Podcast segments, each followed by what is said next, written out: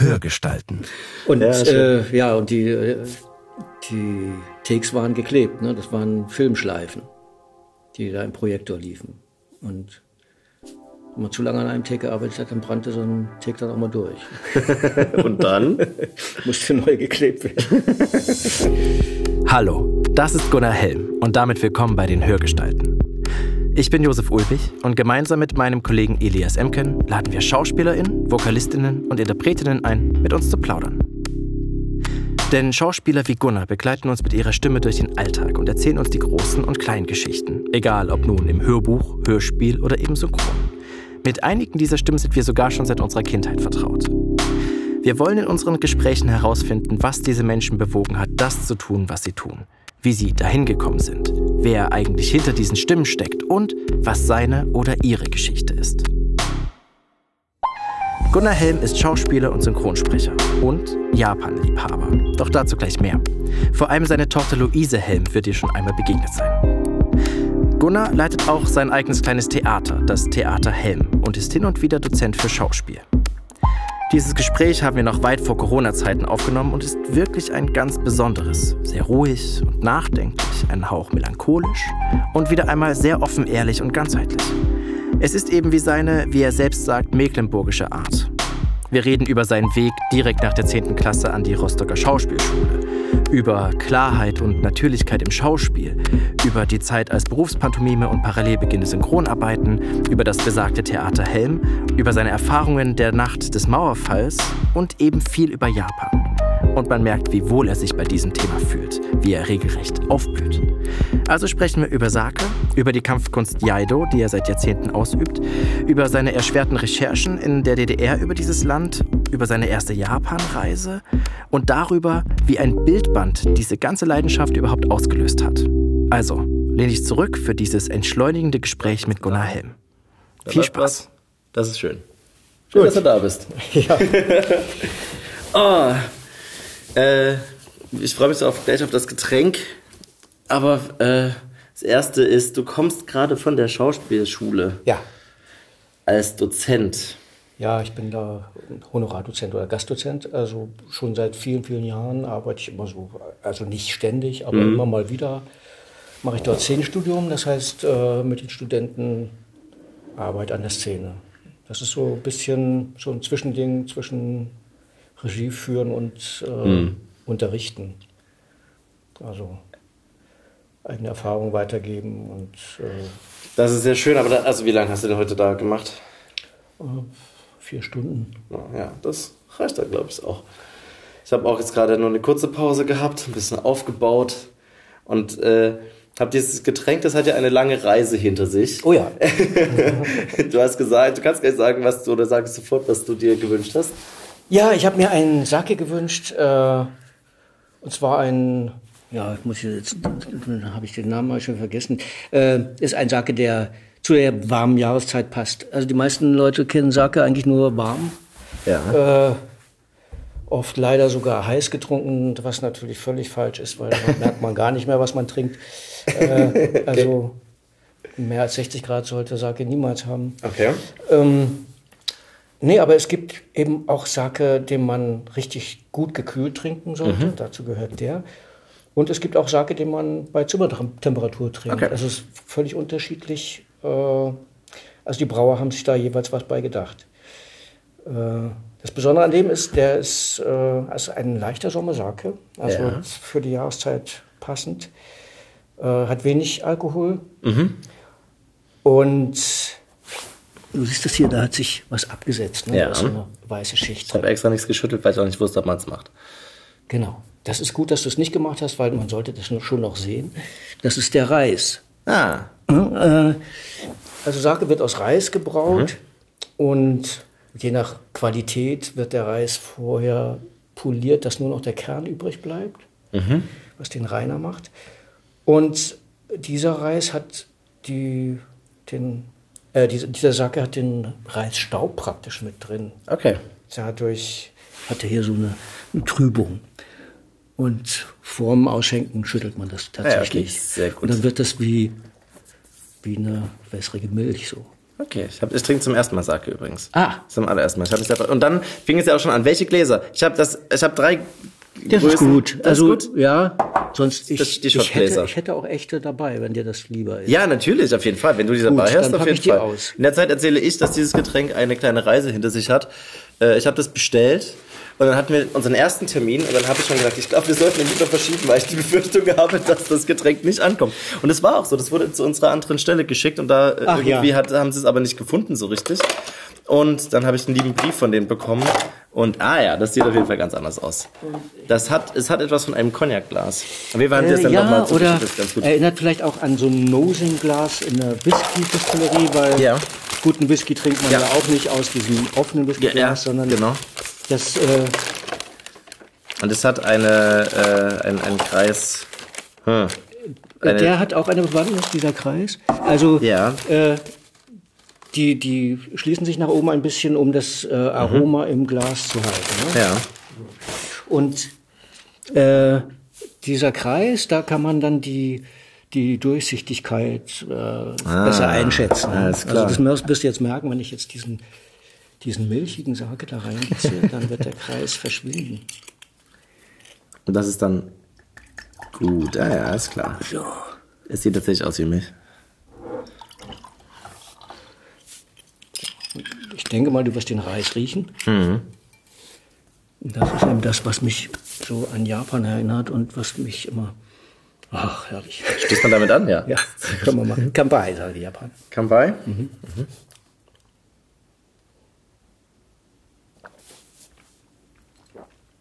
Ah ja, das ist ja abgefahren. Das ist tatsächlich sommerlich. Klingt gut. Aber ich habe gar keinen vergleichbaren Geschmack. Oder? Ja, ich weiß nicht, an was es dich erinnert. Es erinnert mich irgendwie an Zitrone, tatsächlich. Warum auch immer. Es hat irgendwas Zitroniges.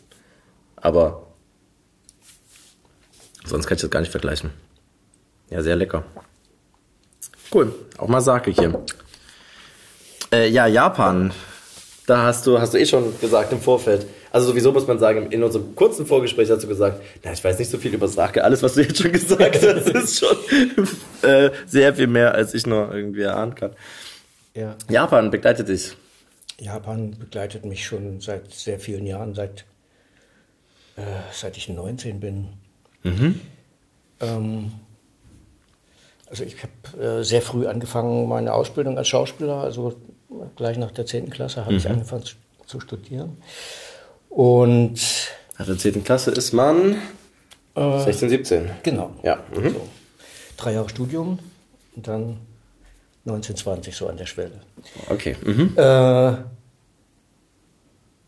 da war ich in meinem ersten Engagement und ich bin, ich bin Mecklenburger. Mecklenburger sind ja normalerweise nicht sehr äh, plauderhaft und äh, nicht sehr wortgewaltig, sondern eher schweigsam und zurückhaltend. Dementsprechend war ich auch nie ein Partylöwe. Und bei einer meiner ersten Premierenfeiern da in meinem ersten Engagement äh, ich war trotzdem dabei, aber irgendwie nicht so mittendrin bei der Party. Die offizielle Party war zu Ende und ein Bühnentechniker sagte, wir können bei mir weitermachen. Dann sind alle, also fast alle noch in seine Wohnung gezogen und haben da weitergefeiert. Äh, Und ich habe mich in eine Ecke zurückgezogen, wo das Bücherregal stand und äh, habe dann so einen großen Bildband rausgefischt. Und da war zufällig ein Bildband über japanische angewandte Kunst, quer durch die Jahrhunderte. Und auf einmal fiel es mir so wie Schuppen von den Augen, dass, dass es da eine Gemeinsamkeit gab, egal welche Kunstrichtung oder welche Zeit. Alles war unglaublich klar und einfach, mit wenigen Mitteln, hatte eine, auf mich eine unglaubliche emotionale Wirkung.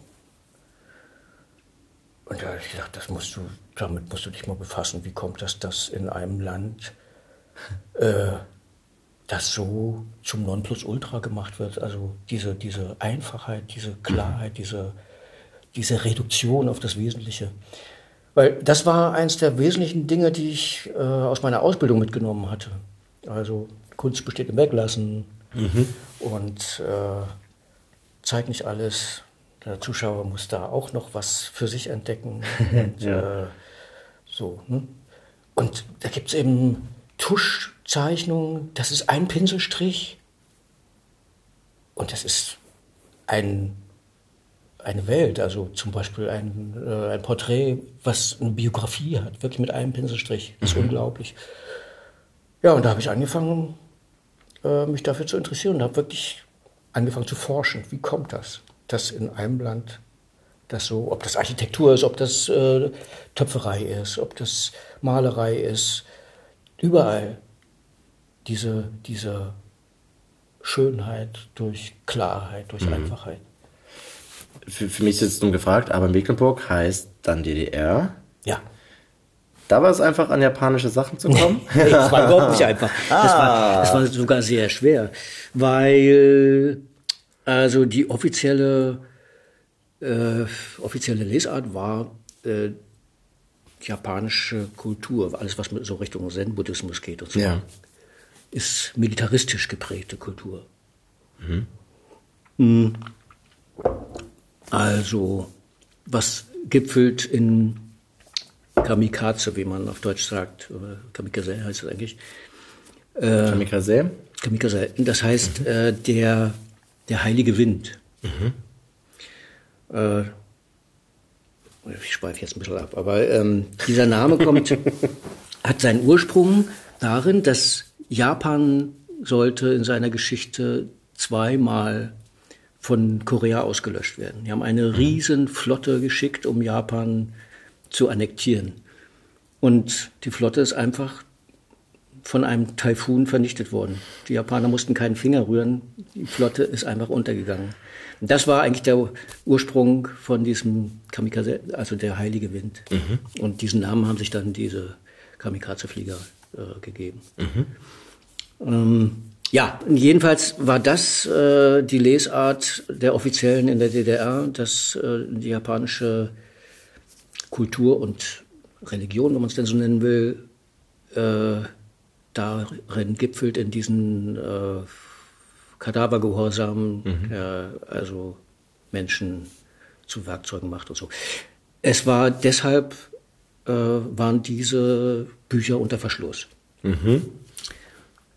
Es gab eine sehr interessante Bibliothek in Leipzig, die Deutsche Bücherei hieß sie, glaube ich, äh, die den Ehrgeiz hatte, jedes Buch, was in deutscher Sprache erschienen ist, wenigstens einmal zu haben.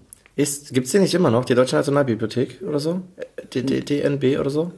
Heißt die Deutsche Nationalbibliothek? Das Vielleicht heißt sie mittlerweile so, aber ja. In, inzwischen, das, das kann gut sein. Das kann gut sein, denn National war ja auch nicht so beliebt. Ja, genau. Ja. Und äh, da konnte man zwar nicht ausleihen, aber im Lesesaal lesen. Hm. Aber solche Sachen, die waren im Giftschrank, sagte man. Und man brauchte einen Forschungsauftrag oder sowas. Und ich hatte einen sehr netten Intendanten, der hat gesagt, ja, schreibe ich dir. Dass ich, äh, hat mir dann ausgestellt, dass ich zur Vorbereitung auf eine Inszenierung mich äh, damit auseinandersetzen soll. Mm. Und dann war ich immer, wenn ich Zeit hatte, bin ich nach Leipzig gefahren, habe mich dort in die Bibliothek gesetzt, in den Lesesaal. Und kopieren ging ja nur von Hand. Ne? Also Kopierer gab's nicht. Ja. Und dann habe ich Büchlein voll geschrieben. Mit dem, was ich da gelesen habe, was für mich interessant war. Boah, Wahnsinn. Ja. Wie viele Bücher hast du geschrieben über die Zeit? Nee, also äh, ich habe ich hab immer noch zu Hause zwei solche dicken Bücher. Solche, naja, so äh,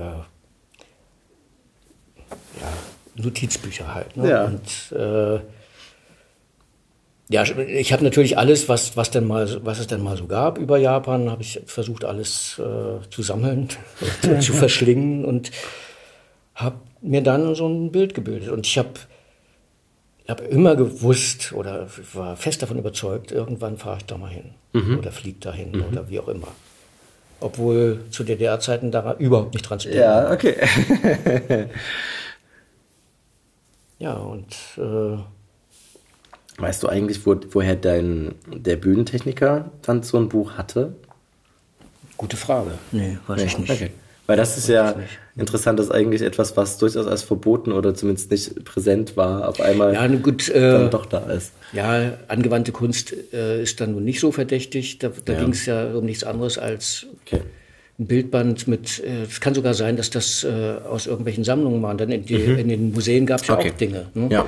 Also äh, zum Beispiel in Leipzig im Grassi-Museum äh, gab es eine, eine, sehr umfangreiche Sammlung von Schwertteilen zum Beispiel, mhm. äh, die auch äh, kaum öffentlich gezeigt wurde. Mhm. Ich kannte aber einen, der da gearbeitet hat. und also so hatte man dann seine Quellen und, ja. Okay. Und, äh, ja. Bevor wir jetzt mit dir wahrscheinlich dann irgendwann nach Japan fliegen werden, wann wird es ja wohl passieren?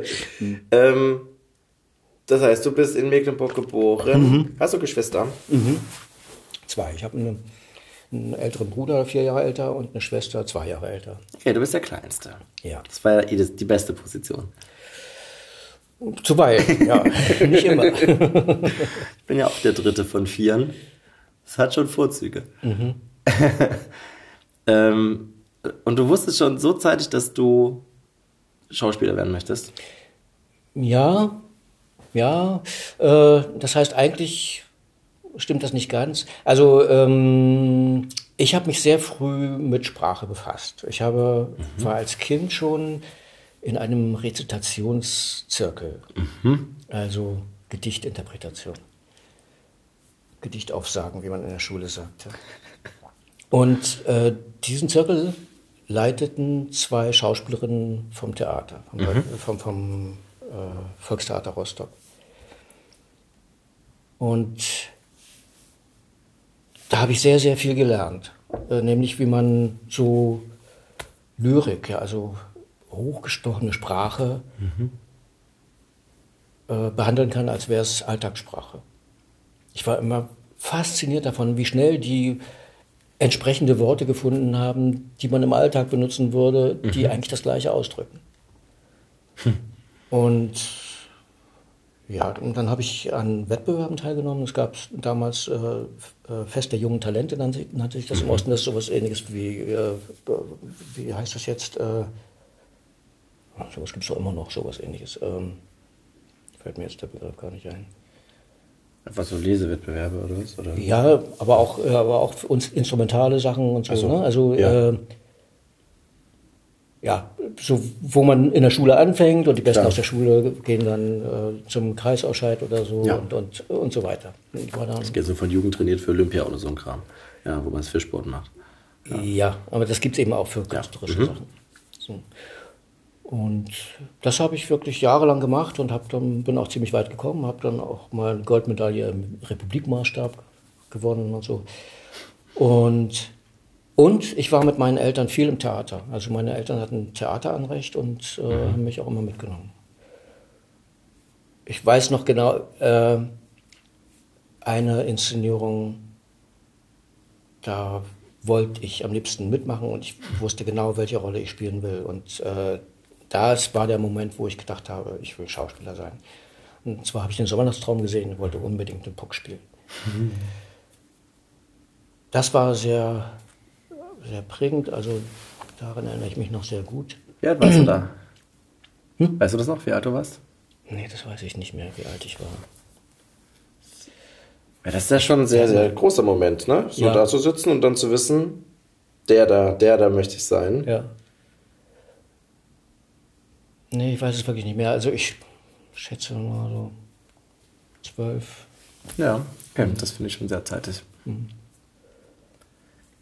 Und hast du das dann auch gleich kommuniziert, gleich gesagt oder erstmal geschaut? Ja, doch. Und äh, meine Mutter war eigentlich auch nicht so sehr dagegen. Was hört man ja oft, dass die mhm. Eltern sehr dagegen sind. War bei uns nicht so. Eher die entfernte Verwandtschaft, so Oma und Tanten, die fanden das ein bisschen merkwürdig. Aber äh, nicht so, dass, dass mir da jetzt äh, große Steine in den Weg gelegt worden wären. Gar nicht.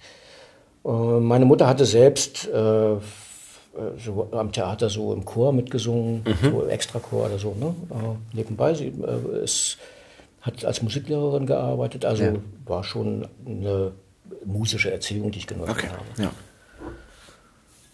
Ähm, was war deine Frage? War ungefähr der, der Wunsch, weil wie du da hingekommen bist. Ähm, das finde ich ja schon mal interessant. Du vielleicht noch ein Wasser? Ich habe auch noch ein Wasser da. Willst du still oder? Ja, still. still. Und soll das kalt sein? Ja.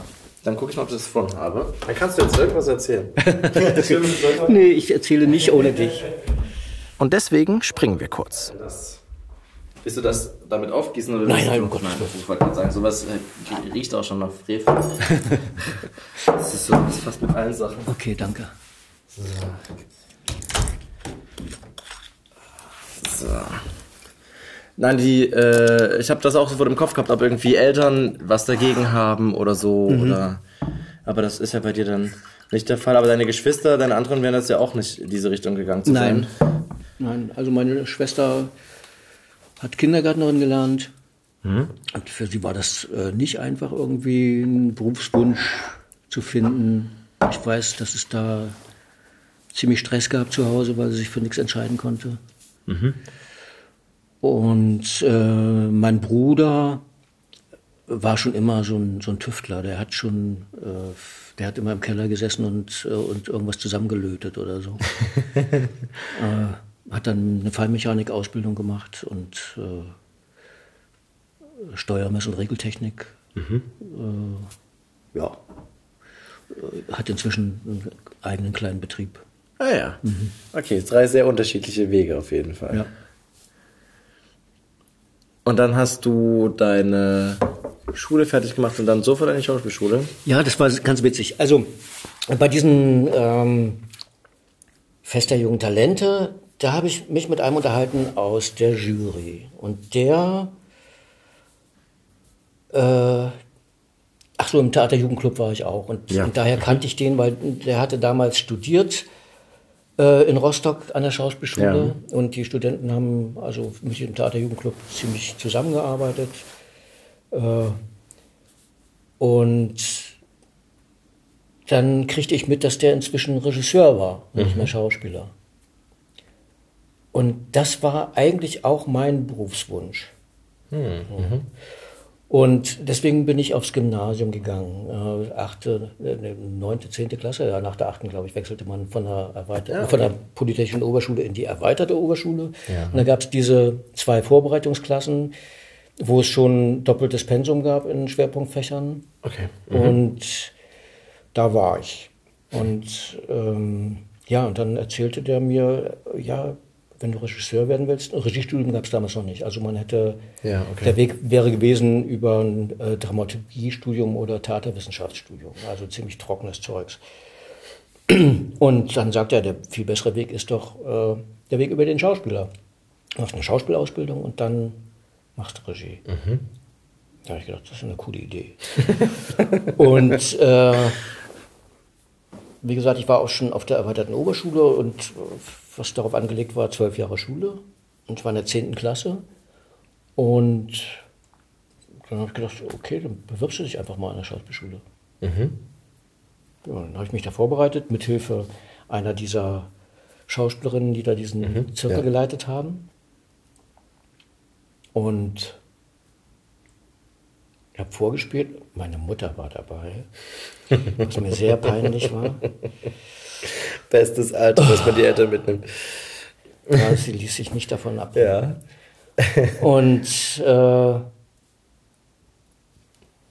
ja, normalerweise hast du ja dann äh, einen Eignungstest und dann kriegst du noch ein paar mhm. Aufgaben gestellt und wirst wieder eingeladen, wenn du Glück hast, zur Aufnahmeprüfung.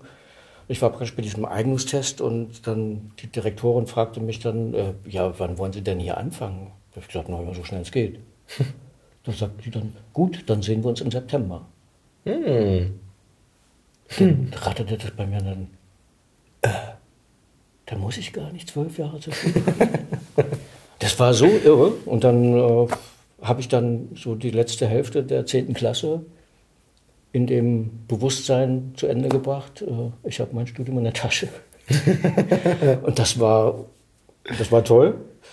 Äh, da war der Stress mächtig raus. Ja, und dann habe ich direkt nach der 10. Klasse angefangen zu studieren.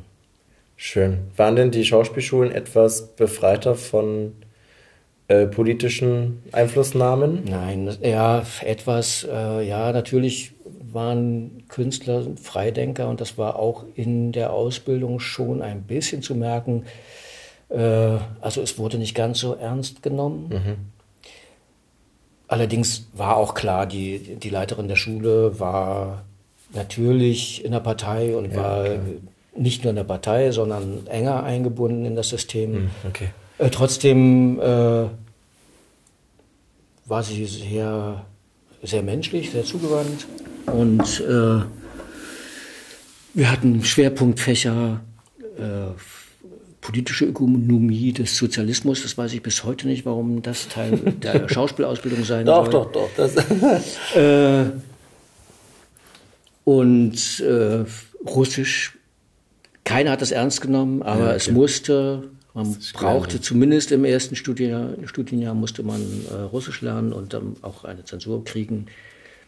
Äh, die meisten hätten also eine glatte 5 verdient und haben dann trotzdem eine 3 gekriegt. Ja, klar. Das wäre auch gut, gut aussehen. Okay. Das kenne ich auch von meinen Eltern, auch das Russisch, dieses, das, was man irgendwie lernen musste und man kann jetzt noch Danke sagen und der Rest ist eh vergessen irgendwie mhm. in den Sachen. Ja. ja. Aber das heißt, es ist ja eine staatliche Schule, Rostock.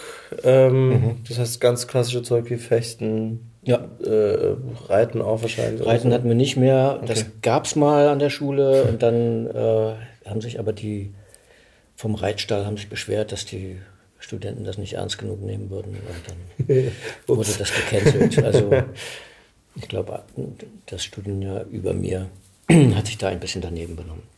Aber, das Aber wir hatten sehr tollen Akrobatikunterricht ja. beim, äh, ich glaube, beim Trainer von der Nationalmannschaft oder so. Mhm. Also gab es eine große Akrobatikhalle in, in, Rostock. Das haben wir also nicht in der Schauspielschule gemacht, sondern sind immer richtig in die Turnhalle gefahren, haben da toll, tolle Ausbildung gehabt. Äh, Ballettausbildung, äh, Bewegungsunterricht, äh, Pantomime und mhm. Äh, künstlerisches Wort, äh, Ges äh, Gesang, Gitarre, also war sehr komplex. Schon sehr umfangreich. Pantomime habe ich gesehen, dass es bei dir als besondere Kenntnisse steht. Das fand ich sehr witzig. Ja, ich war auch drei Jahre Berufspantomime. Wirklich? Ja. Wo das? Am Deutschen Theater. Die hatten, ah, die hatten mal ein Pantomime-Ensemble. Die haben abendfüllende Stücke gemacht, richtig. Ja. Äh, die haben Faust gemacht, die haben äh, Blaubart als Pantomime gemacht. Und auch äh, äh, das Pantomime-Ensemble zum Teil in den Schauspielinszenierungen mit eingebunden. Wie, aber in, in welcher, also, also wie kommuniziert man da die Sachen, die kommuniziert werden müssen? Das ist ja dann nochmal eine ganz andere Art. Also gibt, gab es auch da Übertitel oder irgendwie so ein Kram oder ist Nein. alles nur über das Spiel transportiert worden? Ja.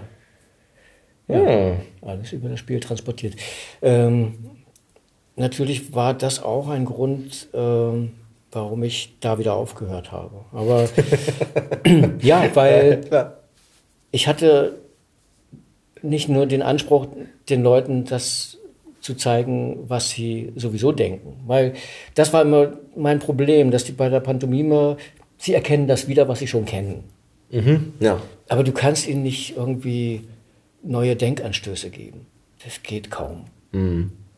Mhm. Das äh, hat mir ein bisschen gefehlt. Aber drei Jahre ist trotzdem dafür schon auch eine ganz schön lange Zeit. Da warst du dann da, aber Vollzeit da, oder? Ja, ja, war, ja. Na, aber wie Vollzeit? Also Frühtraining, nachmittags Proben, abends Vorstellung. Also das war richtig Vollzeit. Krass. Weil zu den äh, Proben und Vorstellungen eben das tägliche Training dazu kam. Hm. Wahnsinn, okay. Und wie groß ist die Gruppe gewesen? Äh, das weiß ich jetzt nicht ganz genau. Ich schätze mal so zwölf Leute waren es. Man redet wenig miteinander dann auch bei den Proben. Oder doch redet man ein bisschen darüber? doch, wird, bei den Proben wird schon auch geredet, okay. aber naja, das äh, ist schon das meistens sehr stille körperliche Zeichen. Interaktion. Ja, ja ich habe dann äh, parallel angefangen, synchron zu machen. Ja, ja. ja, äh, ja kann mir gut vorstellen. Dass ich bei der Pantomime gelandet bin, war auch eher eine Notlösung. Das hatte mit was anderem zu tun. Ich war drei Jahre im Theater, da ich ja sehr jung war, ja. äh, direkt von der Schule an die Schauspielschule, fehlte mir die Armeezeit.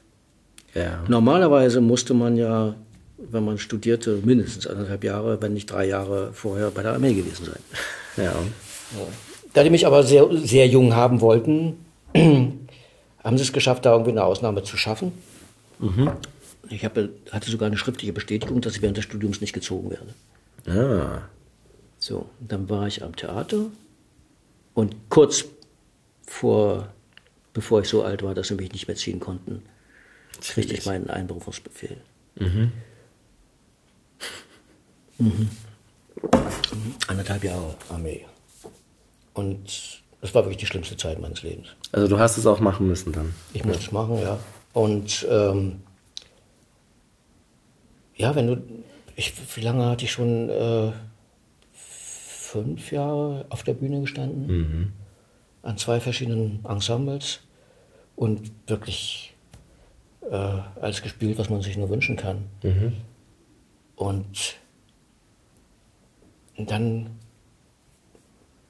wirst du von diesen jungen Hüpfern da äh, rumkommandiert und mhm. äh, wenn du eine Nachfrage stellst, dann kriegst du irgendwelche Strafaufgaben und so. Und das hat mich unglaublich fertig gemacht.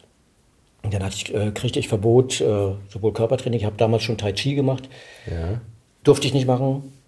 Äh, und Sprecherziehung durfte ich auch nicht machen, mit der Begründung, äh, wenn das jemand beobachtet, äh, dann müsste er glauben, dass Leute, die in die Klapsmühle gehören, auch zur Armee gezogen werden. Das würde das Ansehen der Armee in der mhm. Öffentlichkeit schaden. Natürlich.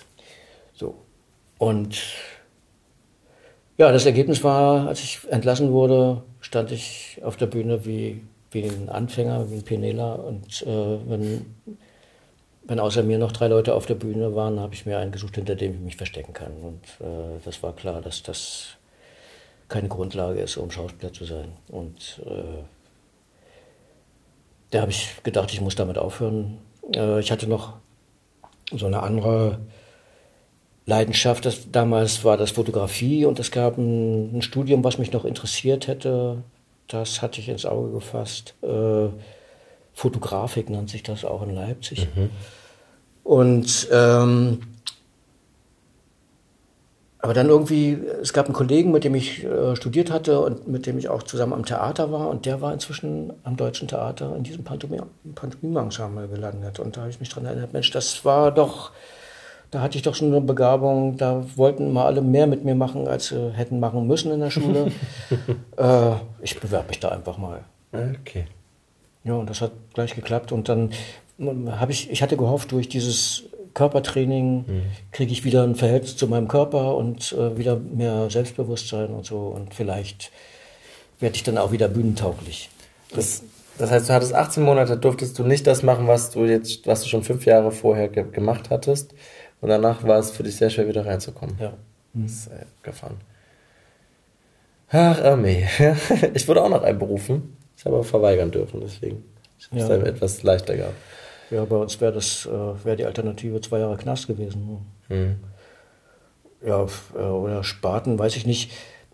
habe ich auch nie für eine richtige Alternative gehalten, weil äh, ja, ob du nur eine Brücke baust, über die dann der Panzer fährt, oder ob du drin sitzt im Panzer, ich sehe da keinen großen Unterschied. Ja. Ja, ja. Ah, aber das ist, okay, da, deswegen bist du zu den Pantomimen gekommen.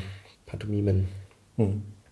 Und dann drei Jahre. Und dann ging es wieder, das heißt, du hast Synchron. Wie bist du in Synchron reingekommen? Äh, ich bin, nachdem ich bei der Armee war, bin ich, äh, ich war damals in Erfurt am Theater. Mhm. Als ich zurück bin, ans Theater. Das war ja auch so natürlich äh, anderthalb Jahre weg, ist deine Vakanz besetzt. Die haben inzwischen natürlich jemanden engagiert, der meine Rollen übernommen hat und äh, ja, ich war eigentlich überflüssig an dem Haus und habe natürlich dann auch keine dollen Rollen mehr angeboten gekriegt. Ne? Und äh, ja, dann gab es in Weimar noch ein Synchronstudio und einen, ja. einen Rundfunk und da habe ich mich dann beworben. Und dann habe ich da angefangen, so ein paar Texte sprechen und so. Und lustigerweise, so ziemlich zur gleichen Zeit, wie ich nach Berlin ging, ans Pantomime-Ensemble dann, ja. Wurde dieses Synchronstudio in Weimar aufgelöst und die Probebänder und so, Stimmproben und so, wanderten nach Berlin. Hm. Und da hatte ich kriegte ich ganz schnell in Berlin einen Einstieg beim Synchron. Ah, sehr schön. Ja. Das war mal ein, ein, ein wirklicher Glücksumstand in meinem Leben. Und dann habe ich praktisch äh, körperliches und stimmlich sprachliches getrennt. ich, äh, ja, und trotz dieser, dieser extremen Belastung, ne, äh, äh, Training, Probe, mhm. Vorstellung, habe ich nachts noch Hörspiele aufgenommen. Hm. Hier in der Leperstraße in diesen tollen ja, Studios ja. Die sind Wahnsinn. haben wir dann nachts aufgenommen, ne? so ab früh um drei bis früh um fünf oder ne, ab, ab, um eins bis fünf oder so. Also wirklich richtig Nachtschichten, weil es da auch am ruhigsten war und die Leute am besten zur Verfügung standen, weil ja. das waren ja meistens Theaterleute, die da Hörspiel mhm. gemacht haben. Das heißt, waren ganz normal reguläre Zeiten, wann, wann diese Nacht. Ja. Ah, das finde ich ein bisschen schön. ja, das war toll. Ich habe das geliebt. Mhm. Das cool. Da hast du Hörspiel gemacht und Synchron schon. Mhm. Und im Synchron war es dann wahrscheinlich genauso wie auch in der Leperstraße, dass alle da waren im, im Studio. Mhm. Ich weiß noch, wir hatten so eine, so eine Balustrade. Ja. So mit mehreren äh, Ablagerflächen, so kleine, ja. so angeschweißt. so kleine Blechle angeschweißt und da legte man dann sein Blatt Papier drauf. Und ein Take waren manchmal drei Seiten. Oh. Drei DIN A4 Seiten. Mit äh, manchmal bis zu sechs Beteiligten. Mhm. Und da wurde im Dialog aufgenommen. und ja, äh, ja, und die, äh, die Takes waren geklebt, ne? das waren Filmschleifen, die da im Projektor liefen. Und wenn man zu lange an einem Take gearbeitet hat, dann brannte so ein Take dann auch mal durch.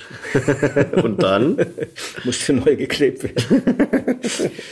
ja. Ah, ist schön. Ja, ich höre das ja auch nochmal aus Erzählungen, dass es früher zumindest super schön war, von schon sehr eingefleischten Schauspielern und Schauspielerinnen zu lernen, die halt da waren und mhm. man war so dann dabei. Und dass man auch nicht so ein hohes Pensum hatte, sondern eher dieses Zusammenspiel noch mehr im Vordergrund. Ja, meine erste Synchronerfahrung war übrigens Eigensynchron. Ich hatte im, noch am Ende meines Studiums hatte ich äh, eine Hauptrolle in einem DEFA-Film mhm. und das war eine Koproduktion mit Bulgarien mhm. und dementsprechend war einiges zu synchronisieren. Und es war ein historischer Film, deswegen mussten auch ein paar Aufnahmen einfach sauber gemacht werden, mhm. ein Flugzeug drüber flog oder so. Also war einiges äh, nachzusynchronisieren. Und da ist mir das Medium überhaupt das erste Mal begegnet. Mhm. Und äh, da habe ich, war ich schwer beeindruckt von Manfred Krug. Der hat mhm. äh, einen von den männlichen Hauptrollen synchronisiert. Das war so ein bulgarischer, äh, so ein Bade, so, so, eine, so eine Rampensau, ne? so, ein, so ein Bühnenschauspieler, der äh, spielte Emanuel Zapata, einen äh, mexikanischen Revolutionsführer. Und mit einem unglaublichen Pathos. Und Manfred Krug hat den so vom Sockel geholt, indem er so ganz, ganz locker menschlich gesprochen hat. Ich fand das unglaublich faszinierend. Ja. Und das sah so gar nicht nach Arbeit aus bei ihm. Das war einfach hm. nur Spaß und äh, ja. Wie ist das denn, sein, sein ich überlege mir das gerade, wie das ist, sich selbst zu synchronisieren. Das geht ja dann fast noch, oder? Wenn man sich selbst sieht, man weiß ungefähr, oder weiß man nicht mehr, was man gemacht hat. Das ist viel schwieriger. Echt? Also, ich, okay. ich würde nie denken, dass ich so, so schnell spreche, zum Beispiel. Ne? Also, wenn du dich an jemand anders dranhängst, äh, und also ich, du erinnerst dich, was du da gespielt hast und versuchst das wiederherzustellen und würdest das im Syn also du gingst mir am Anfang jedenfalls. Ja. Jetzt im Synchronstudio, ich habe das nie in der Zeit geschafft, wie ich es dann vor der Kamera geschafft habe. Okay, krass. Ich, man läuft sich selbst hinterher so. Ne? Mhm. Und, und das war schon sehr merkwürdig. Ähm, es war natürlich auch merkwürdig, sich selbst zu sehen. War ja auch neu für mich. Ja, okay. Ja, natürlich. War es ja Theater, nicht Film. Genau. Ja. Okay. Dann bist du, jetzt sind wir wahrscheinlich Ende deiner 20er, oder? In Berlin. Mitte 20er? In Berlin. Äh, warte mal, äh, Pantomime von, von. Wenn Schauspiel bis 19, dann drei Jahre gespielt, sind wir 22, anderthalb Jahre, 25 ungefähr. Richtig? Ja. Ungefähr. Und dann bis 8, 98. Okay. Und bist du seitdem in Berlin geblieben oder nochmal rumge rumgekommen mit Theatern? Äh, ich, ja, ich bin schon, also ich habe als Gast viel gemacht, ne? also an, an verschiedenen Theatern als Gast gespielt. Mhm. Äh, also nachdem ich bei der Pantomime gekündigt hatte, mhm. war ich eigentlich immer Freiberufler. Okay. Und ich kannte eben von meiner Theaterarbeit genug Leute. Soll ich dir das auch noch hier eingießen gerade? Ja. ja? Äh, oder genug Leute kannten mich und wollten gerne mit mir arbeiten. Ja. Na, damals war es noch so, also kriegst ein Angebot, dann hast mhm. du gesagt, interessiert dich oder nicht. Ja. Und äh, ich wäre nie auf die Idee gekommen, irgendwo hinzugehen und zu sagen, äh, ich habe Zeit und Lust, habt ihr nicht irgendeine Rolle mhm. für mich? Ja. Das klingt aber auch beziehungsunfreundlich trotzdem, oder? So, so offen zu sein, für so viel rumkommen trotzdem? Beziehungsunfreundlich? Ach so, Findest du meinst für eine, äh, für eine Zweierbeziehung äh, außerhalb des Berufs, meinst ja. du? das ist schon, also das stellt mir bei Schauspielern und Schauspielerinnen häufiger die Frage, weil ganz der, der Anfang oft doch sehr geprägt ist von vielen Theaterwechseln und Ortswechseln und mhm. wenn man nicht gerade zufälligerweise einen Partner, eine Partnerin im gleichen Business hat, ist es doch ähm, nicht immer leicht nachzuvollziehen, dass, es, dass man von A nach B äh, gehen muss. Also so. ich, ich glaube ja, dass es eher komplizierter ist, wenn beide in dem Business sind. Ja, okay. Also in unserer Beziehung war es eigentlich immer eher so, dass meine Frau der ruhende Pool war, um den ich so gekreist bin. okay, ja, sehr gut.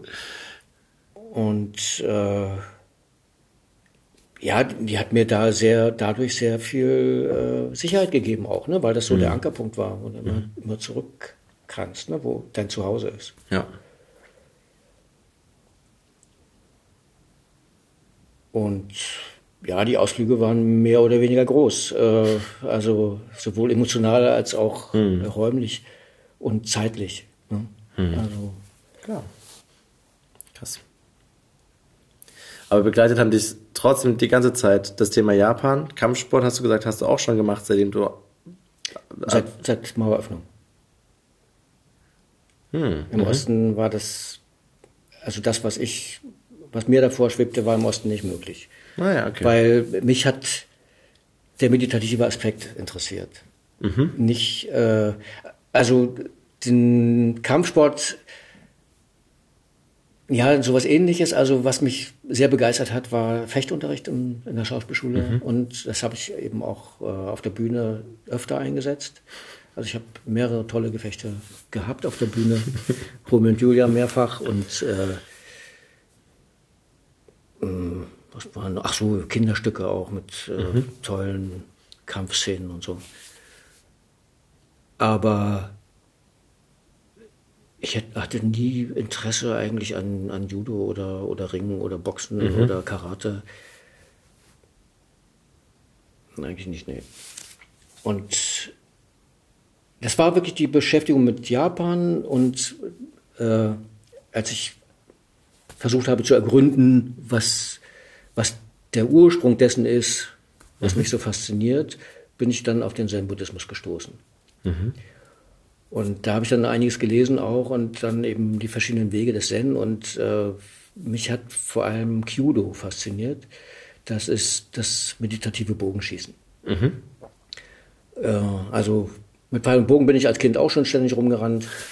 äh, also erst die selbstgebauten Flitzebogen oder der erste vielleicht von meinem Vater gebaut und, äh, und später dann schon auch eher einen Sportbogen, aber ich habe das nie organisiert gemacht oder so. Ich habe es immer irgendwo in der Natur gemacht. Und ja, und da hatte ich ein Buch gelesen über, über Kyudo, also meditatives Bogenschießen. Und da habe ich gedacht, wow, das würde ich auch gerne machen. Mhm.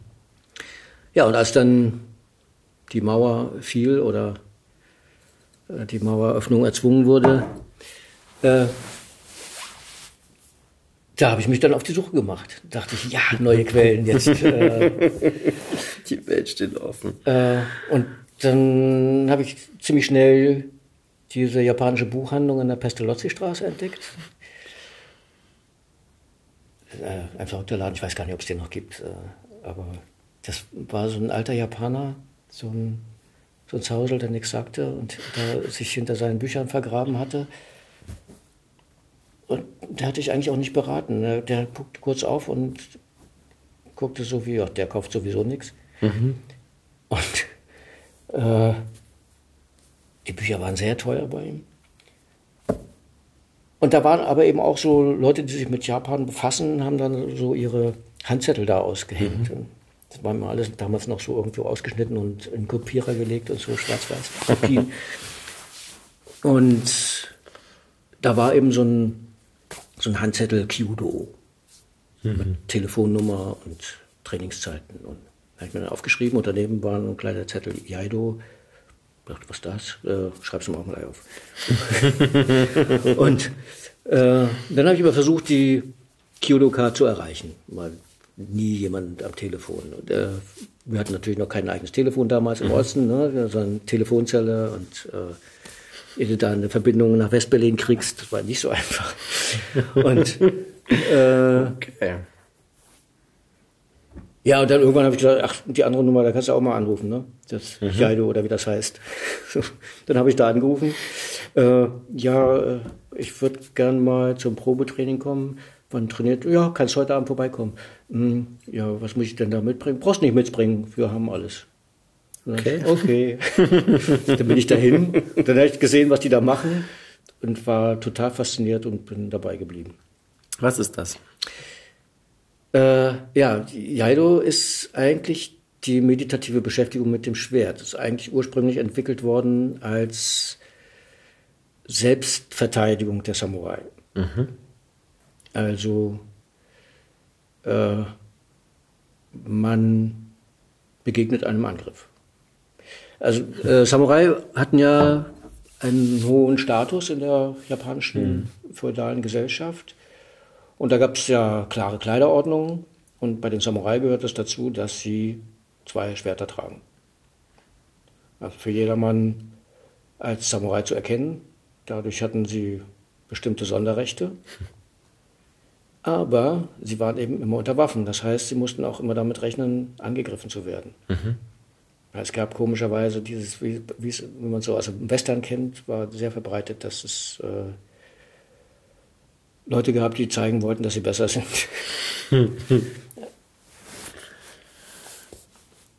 so, und dieses Jaido ist praktisch die Übung, sich dem entgegenzustellen. Also, dass man unvorbereitet einen Angriff mhm. begegnet. Das kann sein, dass man dem gegnerischen Angriff zuvorkommt, weil man spürt, dass man angegriffen werden soll. Mhm. Oder dass man den Angriff abwehrt und erwidert oder dass man einfach in den Angriff reingeht und schneller ist als der andere. Mhm. So. Und äh, das wird aber, wenn wir das jetzt trainieren, also äh, diese traditionellen Kampfkünste haben sich alle in der Zeit gewandelt. So, ursprünglich waren sie wirklich äh, ganz praktisch für den Kampf entwickelt worden. Dann gab es eine, eine Zeit, da gab es viel mehr Samurai, als gebraucht wurden. Ja, also es gab äh, große Leibwachen, aber keine Kriege mehr. Mhm. Und die Fürsten konnten sich das nicht mehr so leisten. Und das Geld hatten inzwischen die anderen, nämlich die Kaufleute und, äh, mhm. und nicht mehr die Samurai. Und dann gab es ziemlich viele Auseinandersetzungen, Scharmützel, äh, Duelle und so weiter. Und um dem zu begegnen, wurde dann dieser Samurai-Kodex entwickelt. Mhm. Der ist eigentlich, also äh, eigentlich erst entwickelt worden, was viele nicht wissen, als die Zeit der Samurai eigentlich schon vorbei war. Eigentlich einfach aus, diesem, aus dieser Not heraus, dass die Moral der Samurai dem, äh, den Berg runtergingen, mhm. weil sie sich nicht mehr gebraucht fühlten. Mhm. Und um die Moral wieder anzuheben, hat man diese Kampf, diese Kampfkultur zur Kampfkunst hochstilisiert. Mhm. Das heißt, dadurch kriegten sie wieder ein, eine Aufgabe, mhm. sich da so zu vervollkommnen, dass es eben eine Kunst ist. Und dieses Wort Do, was in vielen Kampfkünsten vorkommt, ne? Jaido, Kendo, Kyudo, äh, Judo, Taekwondo. Taekwondo, ja, okay, ist nicht japanisch, aber. Nee, aber es hat, hat den gleichen Aber äh, ist das Do auch da entlehnt mhm. worden. Das Do ist der Weg im zen-buddhistischen Sinne. Das heißt, mhm. man verschreibt sich einer Sache und macht sie zu seinem Lebensinhalt sozusagen. Mhm. Man begibt sich auf einen Weg, wohl wissend, dass man nie irgendwo ankommen wird, sondern dass man einfach diesen Weg immer weitergeht. Mhm. Das ist das Du. Und äh, wie sind wir da jetzt hingekommen?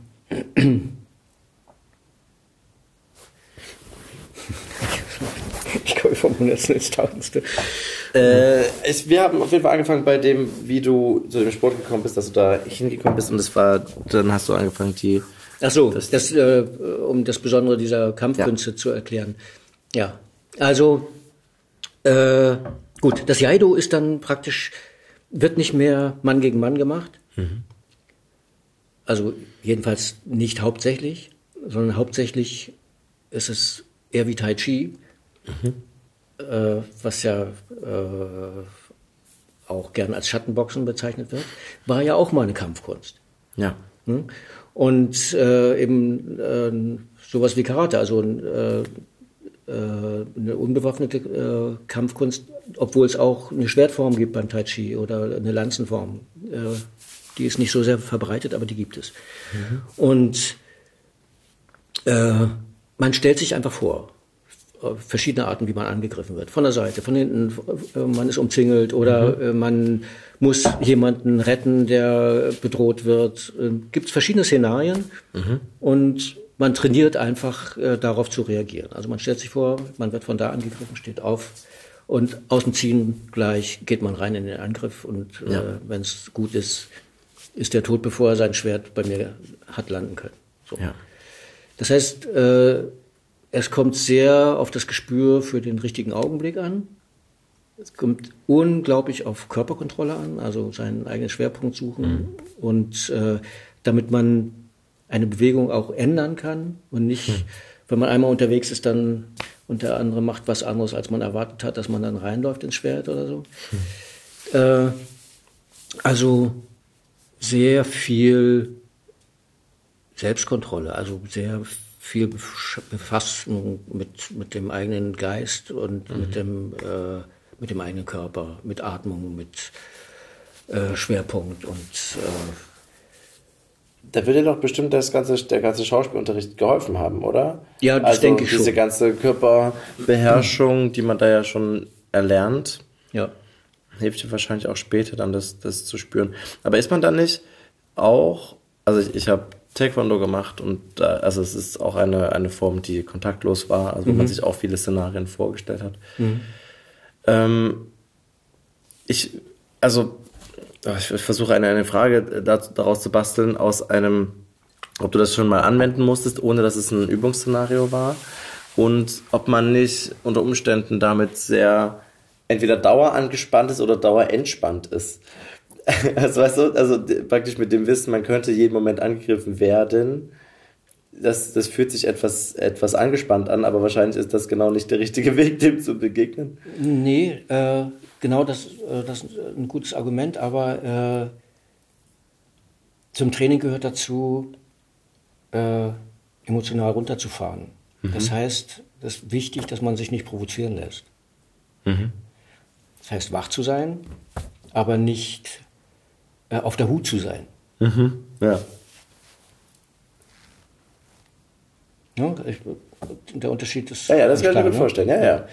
Ähm, also wir trainieren eben auch diesen, diesen Libellenblick. Also äh, einmal überall.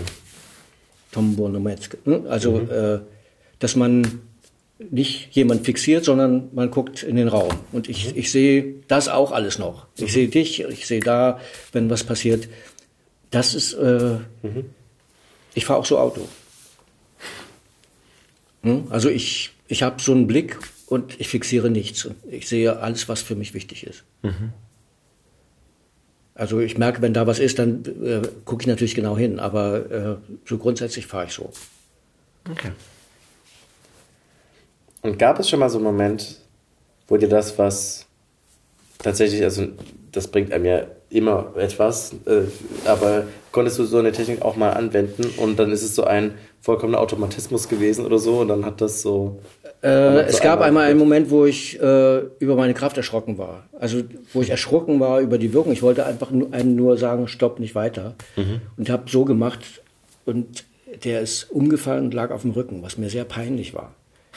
Es war nicht beabsichtigt. Aber ansonsten ist eigentlich eher, man sagt ja auch bei den Samurai, das beste Schwert bleibt in der Scheide oder der beste Kampf ist der, der nicht geführt werden muss. Mhm. Also das Beste, was man da lernen kann, ist eine Ausstrahlung zu entwickeln, dass man eigentlich nicht angreifbar ist. Dass man ausstrahlt, wir können gern kämpfen, wir können es aber auch lassen. Ja. Dass der andere sich überlegt, ob er zuschlägt oder nicht. Mhm. Mhm. Das wäre das Beste, was man lernen kann. Mhm.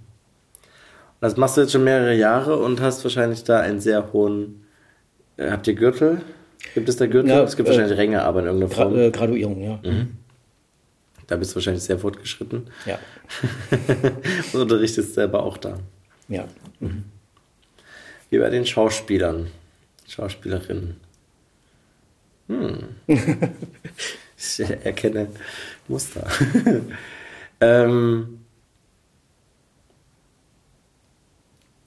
ich überlege. Mhm.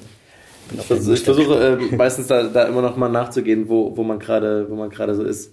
Das heißt, im Moment wäre die Mauer gefallen, es, es gibt ein halbwegs geeintes Deutschland du konntest dich besser informieren über deine Leidenschaft mhm. und hast sogar noch ein, ein, eine, eine Kampfkunst gefunden, die dir, die dich bis heute begleitet. Ja. Mhm. Und trotzdem nebenbei, das klingt ja jetzt schon irgendwie nach einem Vollzeitjob, aber ähm, nebenher äh, hast du noch Schaus Schauspielert an Bühnen oder hast du dann hauptsächlich synchron gemacht oder wie ist dieser Weg so weitergegangen? Nee, also ich äh, ich war da, als ich angefangen habe mit Jaido, war ich noch, warte mal, war ich noch? Ich glaube, muss ich überlegen, warte mal.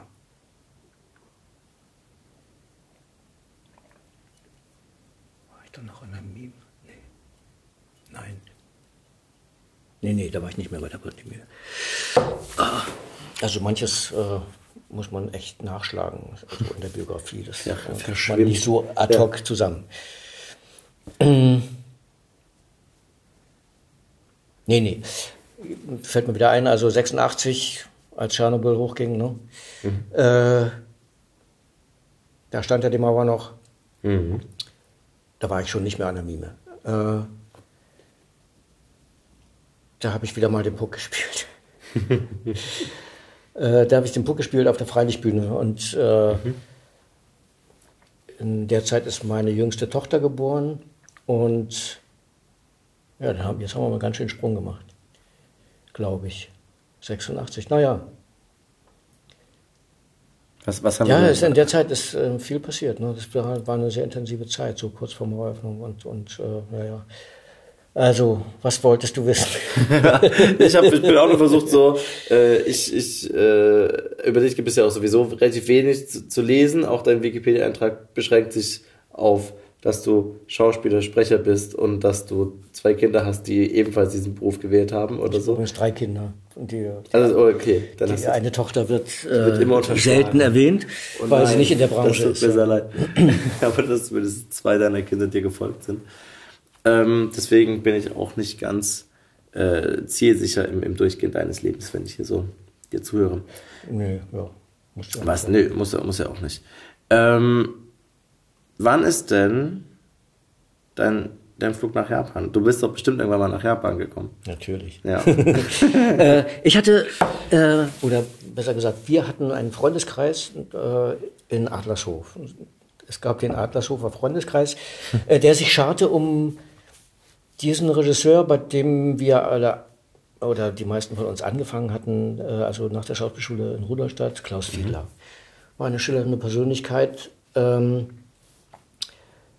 äh, der war nicht sehr staatskonform, äh, trotzdem ein, ein sehr, sehr sympathischer und umgänglicher Typ und äh, schwul und äh, so ein Quereinsteiger auch. Der hat äh, mhm. kartografischer Zeichner gelernt und irgendwann ist er irgendwie äh, bei ähm, am, am, am, Leipziger Theater ist er irgendwie über Regieassistenz zum Regisseur geworden. Mhm. Schön. Und, hm. und der machte richtig gutes politisches Theater. Das, äh, das haben wir drei Jahre lang gemacht. Das heißt, äh, im letzten halben Jahr ging es schon nicht mehr, weil uns die Oberen da reingekrätscht haben. War auch eine total spannende Geschichte, aber wird alles viel zu viel für heute Abend. ähm, und dann haben wir uns so in alle Winde verteilt. Und dann, als ich nach Berlin kam, äh, schon kurz vorher konnte ich feststellen, dass sich um diesen Klaus Fiedler, der wohnt in Adlershof, mhm. so ein äh, Freundeskreis gebildet hat. Äh, also es waren junge Leute, äh, die alle irgendwie künstlerische Ambitionen hatten mhm. und die sich da trafen, äh, sich gegenseitig Geschichten vorgelesen haben oder auch äh, diskutiert haben ja. oder so. Äh, ja, und zu diesem Freundeskreis gehörten dann auch eine Puppenspielerin mit ihrem Mann, der äh, Tischler gelernt hatte und da eine kleine Drechselwerkstatt hatte und so. Und die stellten einen Ausreiseantrag. Und daraufhin hat, haben die ihre Anstellung verloren. Er durfte dann noch als Kartenabreißer im Kino arbeiten. Mhm. Und äh, ja, dann saßen sie auf gepackten Koffern, um auszureisen, was mhm. ewig gedauert hat Klar. und dann ganz schnell ging. Okay, das heißt, Sie haben eine Bestätigung bekommen, aber. Sie haben dann eine Bestätigung bekommen und, bekommen und mussten innerhalb von 14 Tagen raus. Mhm. Klar. So. Und äh, ich habe dann damals ihnen geholfen, diesen Umzug zu machen. Äh, also Kisten gepackt und, mhm. und äh, Listen geschrieben und, und so. Und dann, als die dann schon weg waren, äh, das Zeug beim, beim Zoll über die Grenze bringen. Das war auch nochmal so ein Ding, wo die musste wirklich, äh, jeder Bleistift, der in irgendeiner Kiste war, musste aufgelistet sein. Ne? Jedes Buch und hier, äh, alles. Und die haben dann Kisten aufgemacht und Stichproben gemacht, ob auch wirklich alles drin war und nichts anderes. Mhm. Ja, und in der Nacht der Maueröffnung, äh, da war ja, wir wohnten sehr nah an der Grenze in, in äh, Baumschulenweg. Mhm. Sonnenallee war damals ein Grenzübergang. Und äh, als wir das hörten in den Nachrichten, wir haben in der Zeit äh, stündlich Nachrichten gehört oder gesehen, mhm. weil so viel passierte. Und da haben wir gesagt, das müssen wir sehen. Und dann sind wir aus, aus dem Haus raus und dann innerhalb von kürzester Zeit waren alle Straßen, alle Grünanlagen, alles war zugeparkt. Die Leute haben ihre Autos stehen lassen und äh, strömten mhm. zur Grenze. Und dann sind wir, bis, bis wir zu dem Grenzübergang kamen und sehen konnten, dass die Leute wirklich rübergehen, um das zu begreifen, dass das wirklich wahr ist. Und dann sind wir wieder nach Hause, weil unsere kleinen Kinder lagen im Bett und, äh, und oh dann irgendwann habe ich gedacht, du, ich halte es hier nicht aus, ich muss darüber jetzt. Ne, zu mhm. meiner Frau. Ne? Und die hat gesagt, ja, mach, ich bleib hier bei den Kindern, geh du, aber komm wieder raus.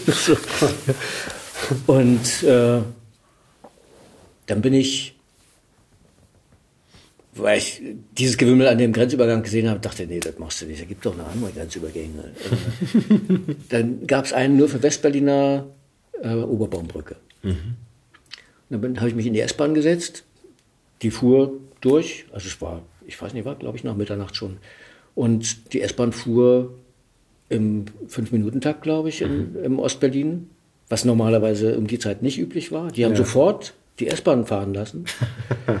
äh, war aber kein Mensch auf dem, auf dem Bahnhof. Also die S-Bahn war völlig leer. Und der Fahrer winkte mich, ich soll zu ihm kommen. Und dann äh, macht er seine Tür da auf. Hast ja die Tür direkt hinter ja, die macht er auf und dann sagt er, erzähl mal, was ist denn da draußen los? Ich sage, na, die Mauer ist auf. Wir, wir sollen die ganze Nacht fahren und wir haben keine Ahnung, wieso. Sagt er. Ne? und dann, ja, dann bin ich äh, bis Warschauer Straße gefahren und dann äh, über die Oberbaumbrücke. Das war ja mhm. damals nur eine Fußgängerbrücke und äh, alles zugerammelt und so. Und ja, und dann bin ich darüber und ich war sofort in einer anderen Welt, ne? auf der mhm. anderen Sprayseite. Es hat anders gerochen, die Leute waren anders drauf. Ich kam mir so fremd vor. Mhm. Und ja, dann gelaufen bis zum nächsten äh, U-Bahnhof da. Äh, was war Schlesische Tor war das? Mhm. Und da fuhr natürlich nichts. Da war schon Schicht im Schacht. Ne? okay.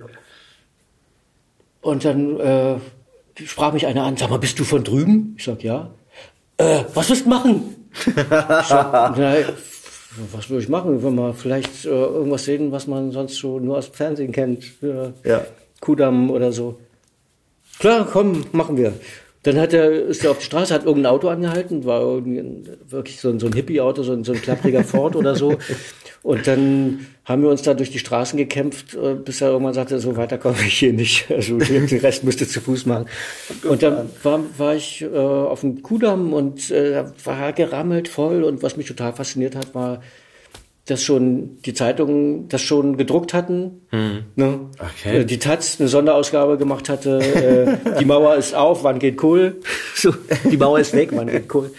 Und äh, ja, ja, natürlich habe ich mich in der Menschenmenge dann auch nicht wohlgefühlt und äh, ja. äh, habe mich dann daran erinnert, ich habe ja hier Freunde in Westberlin, ne? zum Beispiel die Puppenspieler, die mhm. ausge, äh, ausgereist sind. Ja, dann habe ich die Telefonnummer rausgesucht und habe angerufen aus der Telefonzelle. Da war es halb vier oder so früh. Ne? und dann so völlig verschlafene Stimme. Äh, Gunnar, was ist, äh, wo bist du? Ich sag, ich bin hier auf dem Kudamm. Ach so. ich sag, äh, wollen wir uns irgendwo treffen? Soll ich zu euch kommen? Oder? Äh, ja, so. Die wohnten in Spandau. Ah ja, okay. das natürlich äh, früh um vier nach Spandau zu kommen, war nicht so leicht. Ich habe es geschafft mit dem Nachtbus. Ja. Dann kam ich da an, bei denen lag schon die, die Tageszeitung vom, vom Tag vor der Tür und äh, mit der Schlagzeile. Und da machte die so im, im Morgenmantel auf und, und sagt, Gunnar, komm rein, willst du dich erst mal hinlegen? Ich sag, spinnst du? die hatte nichts mitgekriegt die hatte nichts mitgekriegt, hatte von nichts eine Ahnung. Ne? Ja. So, und ich habe ihr die Tageszeitung dann vor die Nase gehalten. Hier, die Mauer ist weg. Ja, so war das. Und die waren in dem Freundeskreis? Die waren in dem Freundeskreis, ja. Und, und genau. Und äh, also als ich dann das alles so ja. äh, eingerenkt hatte und ich dann auch äh, so langsam merkte, im Osten gibt es nicht mehr viel Arbeit, musste mhm. auch mal im Westen dich bewerben. Viel zu spät habe ich das gemerkt. Ähm, da habe ich dann auch angefangen mit denen zu arbeiten, äh, Puppenspiel, weil mhm. ich der Meinung war, also äh, Puppenspiel und Pantomime hat ja doch Ähnlichkeiten und mhm. äh, gibt so Verwandtschaften und äh, dann habe ich Regie gemacht bei denen. Das heißt, auch da hat sich ein Wunsch schon erfüllt gehabt. Regie wolltest du irgendwie mhm. mal machen. Ja, ja. War das dann deine erste Regie? Oder hast du vorher in Theatern irgendwo schon mal? Ja, so kleine Sachen. Aber die erste, ja, das erste richtige Stück, glaube ich, war mit den mhm. Puppenspiel. Mhm. Und irgendwie hat sich das dann ergeben, dass der, äh, also die waren auch dann in, in Japan, die haben da äh, mit einem anderen, Puppenspiel zusammen Faust gemacht als Puppenspiel und waren damit auf Japan-Tournee vom, vom Goethe-Institut organisiert. Und irgendwann kriegte er über eine Freundin, äh, die hat in Japan, auch eine Puppenspielerin, die in Japan äh, sich ausbilden lassen mhm. hat, in, in, diesem klassischen japanischen Puppenspiel Bunraku. Und kriegte dann so als Abschiedsgeschenk eine alte Puppe geschenkt. Mhm. Die war nicht mehr funktionstüchtig. Es war eine alte, wertvolle Puppe, aber eben nicht mehr, man konnte sie nicht mehr mhm. bedienen. Und die ging dann zu dem zu dem Freund von mir, der inzwischen also seine Tischlerausbildung äh, benutzt hat, um für seine Frau ja, ja. Mhm. Theater, also Kulissen zu bauen und auch Puppen. Hat, ist dann Puppenbauer geworden und hatte da auch viel Erfahrung gesammelt und den fragte sie, ob er eine Idee hat, wie man die wieder äh, mhm. zum Laufen bringt, diese Puppe. Und dann hat er sich belesen und, äh, und hat dann diese Bunraku-Puppe wiederhergestellt. Und sie hat ihm als Dank einen Kurs organisiert bei einem alten Puppenbauer in Japan mhm, auf einer Wahnsinn. kleinen Insel. Das ist ein ganz alter Mann, so über 80, mhm. berühmter Puppenbauer. Bei dem durfte er sechs Wochen eine Ausbildung machen. So. Und als er wiederkam, der war total beseelt. Da habe ich gesagt, Mensch, Ralf, damit müssen wir jetzt was anfangen mit, deiner, mit deinen neuen Kenntnissen und meiner alten Liebe zu Japan müssen wir was machen. Und dann habe ich eine alte japanische Gespenstergeschichte umgeschrieben, äh, dass es für Puppentheater machbar ist mit weniger Figuren und mhm. so. Und äh, wir haben diese Puppenspielerin, die in Japan ihre Ausbildung gemacht hat, mit ins Boot geholt und ich habe einen Erzählerpart übernommen äh, mhm. der so diese Sachen überbrückt, wo man eigentlich andere Figuren gebraucht hätte und so, um das ein bisschen praktikabler zu machen. Und dann haben wir das aufgeführt. Wir haben versucht, uns so ein bisschen an das Japanische anzulehnen, aber nur so weit, dass es für den Europä europäischen Zuschauer noch nachvollziehbar mhm. ist, weil dieses Original Bunraku ist so abgehoben, da kommt ein Europäer nicht mit. Das mhm. ist einfach nicht nachvollziehbar weil das so ritualisiert ist, äh, mhm. über Generationen immer wieder weitergegeben, ohne es zu modifizieren. Okay. Mhm. Und dadurch äh, ja, in eine Form hochgestochen, die für einen Außenstehenden nicht mehr nachzuvollziehen ist. Ähnlich wie das Nottheater. Mhm. Ja, und das haben wir dann auch gespielt an der Schaubude und diese Puppenspielerin, die in Japan gelernt hat, hat sich dann bei ihrem Lehrer bedankt, hat geschrieben, mhm. sie hat das erste Mal das anwenden können, was sie gelernt hat. Und äh, daraufhin kam eine Einladung aus Japan zum, mhm. zum nationalen Bunraku Festival. Wir waren die einzigen Ausländer, die da gespielt haben. Sonst nur die äh, großen international bekannten Puppenspieltruppen aus ganz Japan. Ja. Das war so ein Symposium auch, also nicht nur, nicht nur äh, Aufführungen, sondern auch Diskussionen und, mhm. äh, und so weiter, äh, Vorträge. Und das Thema war Bunraku in der Krise. Hm. Die hatten das Problem, ähm, Sie galten als nationales Kulturdenkmal, lebendes nationales mhm. Kulturdenkmal. Das ist so eine Kategorie, die gibt es in Japan, das wird dann staatlich, staatlich sehr gefördert. International unglaublich anerkannt, aber im eigenen Land äh, mhm. interessiert es keinen mehr. Und die haben nun äh, diskutiert, ob es irgendeinen Weg daraus gibt. Mhm muss man sagen, diese alten Künste sind so, die werden vom Vater auf den Sohn über, äh, vererbt und so. Mhm. Und das ist eigentlich immer das Gleiche.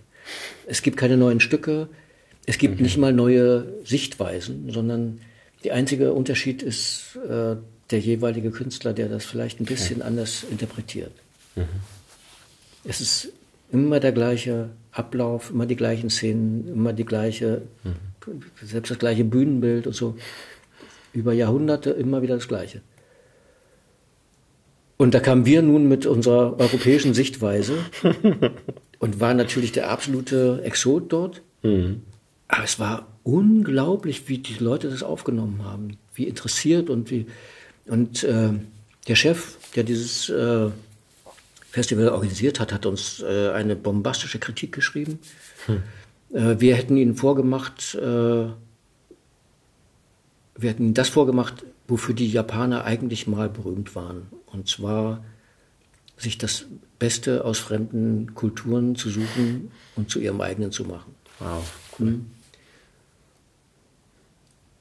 Ja, das war mein erster Japan-Aufenthalt. Und äh, ich habe das so gemacht, äh, also wir hatten eine Einladung zu, zu diesem Festival und ich habe gesagt, wenn du jetzt schon nach Japan fährst, dann nimmst du dir Zeit mhm.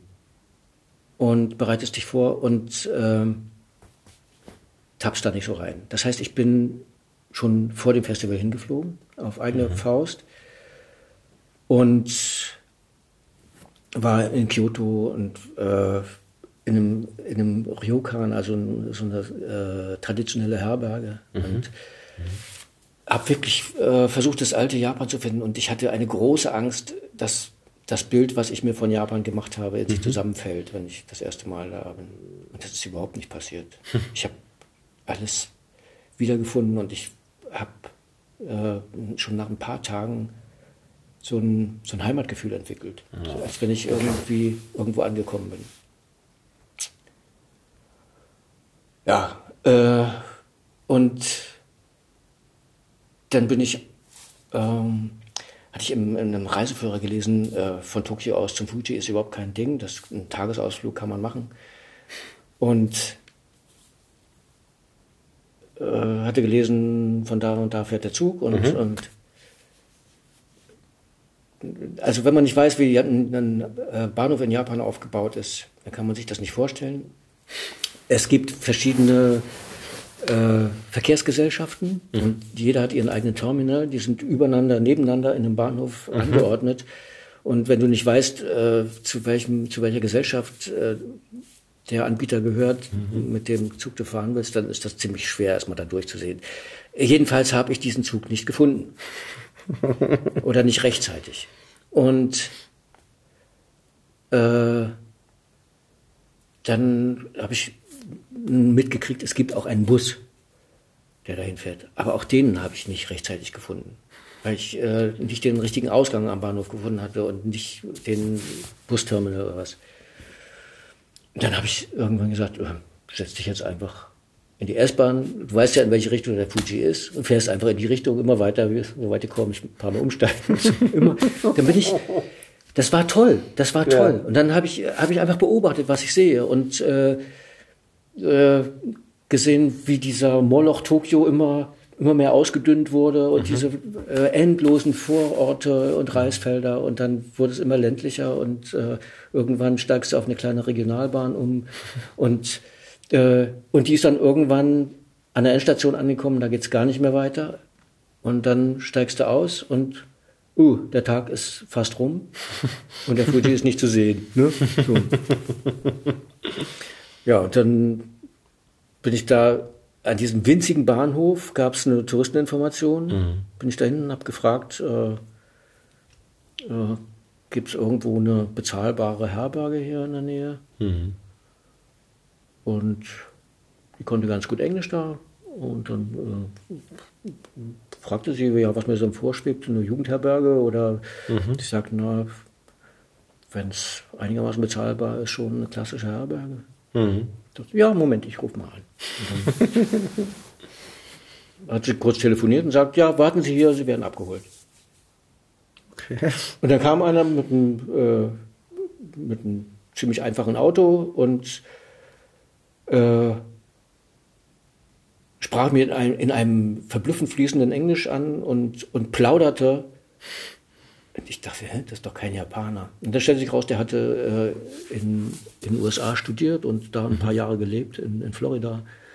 Und war eben so. Und der plauderte dann los, ja, der Fuji, heute müsste man ja sagen, ist sie, weil sie verhält sich ja wie, eine, wie ein schüchternes Mädchen. Heute hat sie mir mal für zehn Sekunden ein Stück von ihrem Arsch gezeigt.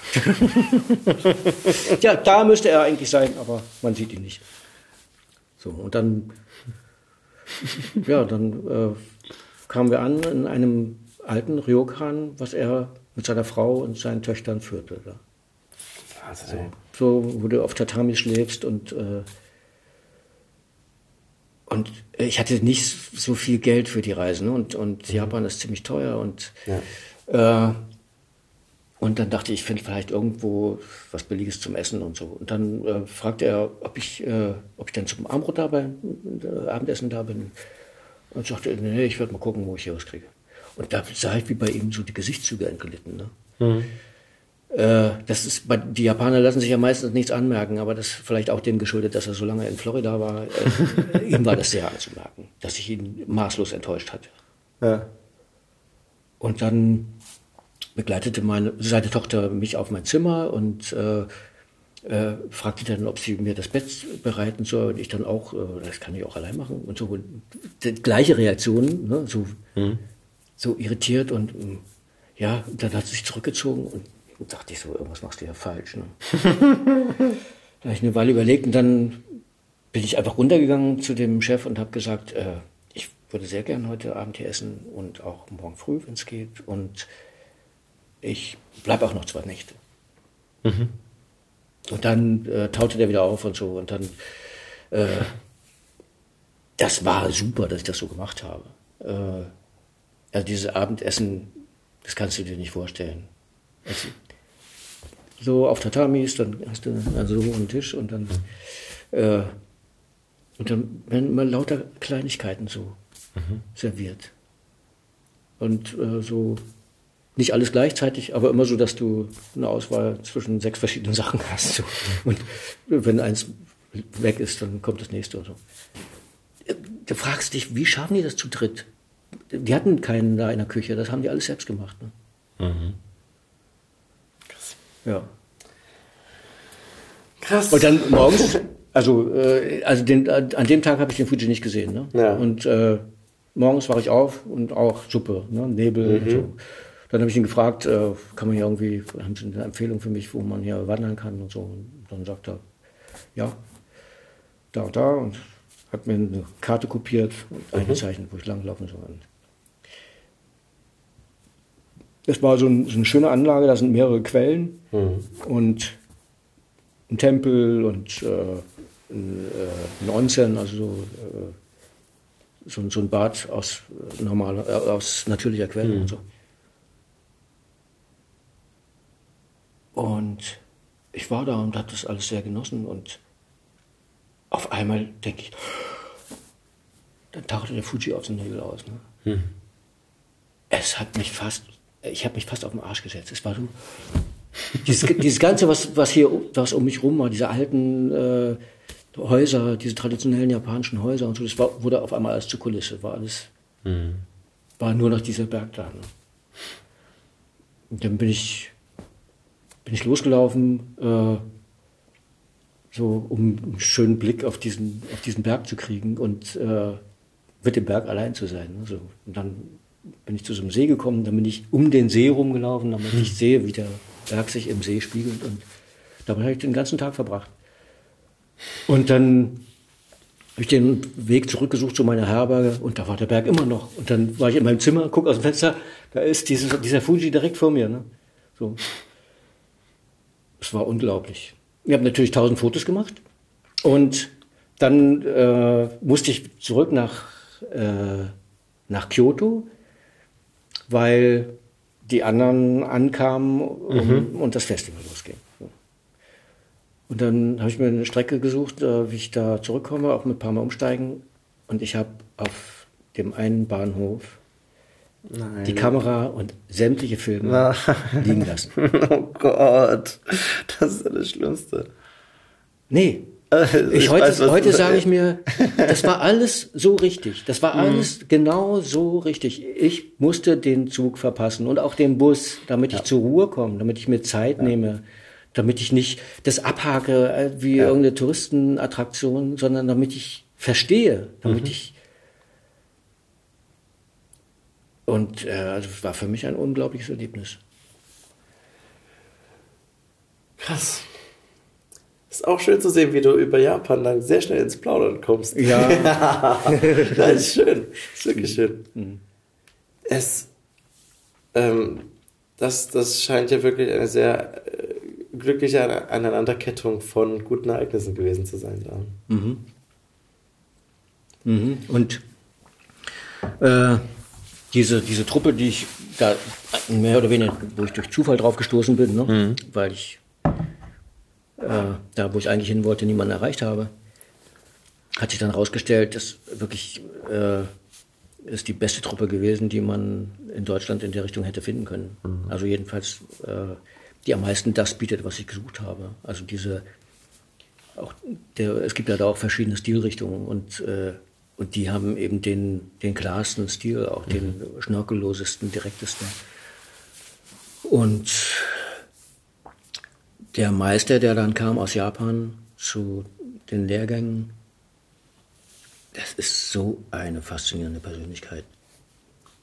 Der ist 94 und mhm. ist immer noch aktiv.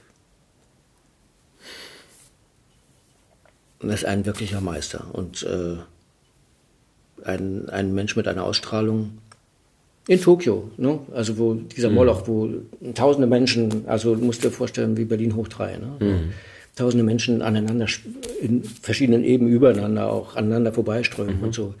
Du gehst mit dem auf der Straße lang, kommst vom Training mit, mit ihm zusammen und die Leute ver, verbeugen sich auf der Straße vor ihm, weil der so eine Aura hat. Ne? Mhm. Die verbeugen sich und machen Platz. Und der geht einfach durch. Ist ganz, eigentlich ein ganz freundlicher mhm. alter Herr. Ja, die Japaner sehen das. Mhm.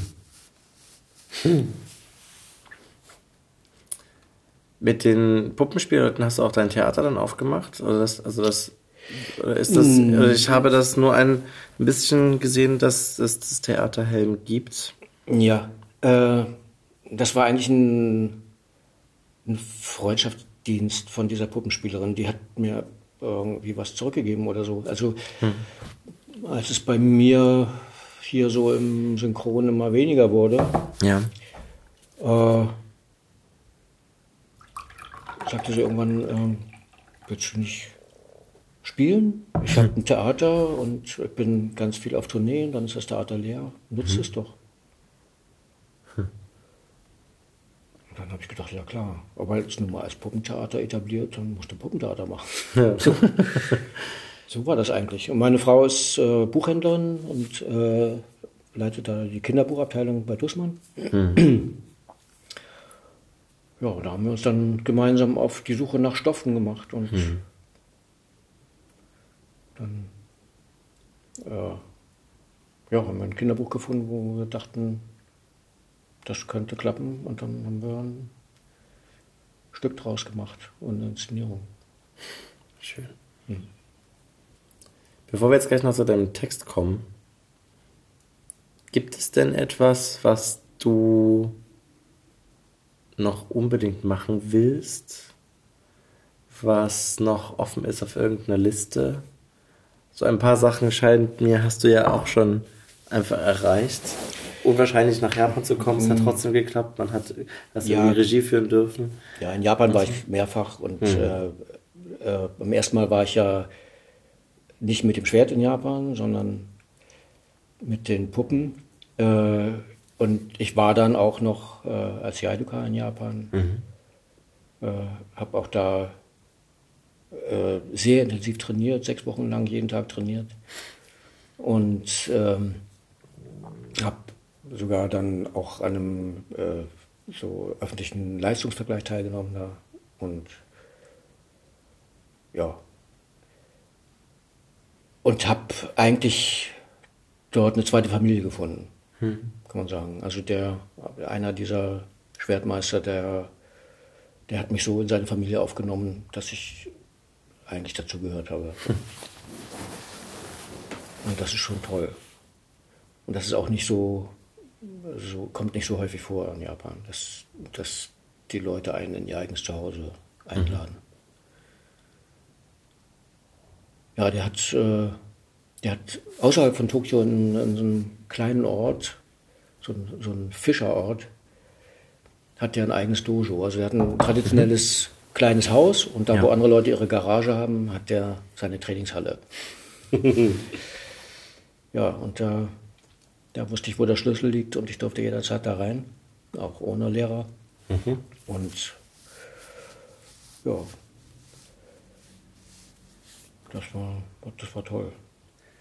Aber das ist ja etwas, was du schon gemacht hast, aber gibt es noch was, was für dich offen ist als Wunsch? Ja, also ich habe ja in viele Sachen auch für mein Gefühl eher nur so reingeschnuppert. Also ich habe auch schon mal ein bisschen Synchronregie gemacht oder so, also ich, ich habe das hab schon öfter bei verschiedenen Firmen das angesagt, dass ich gern machen würde.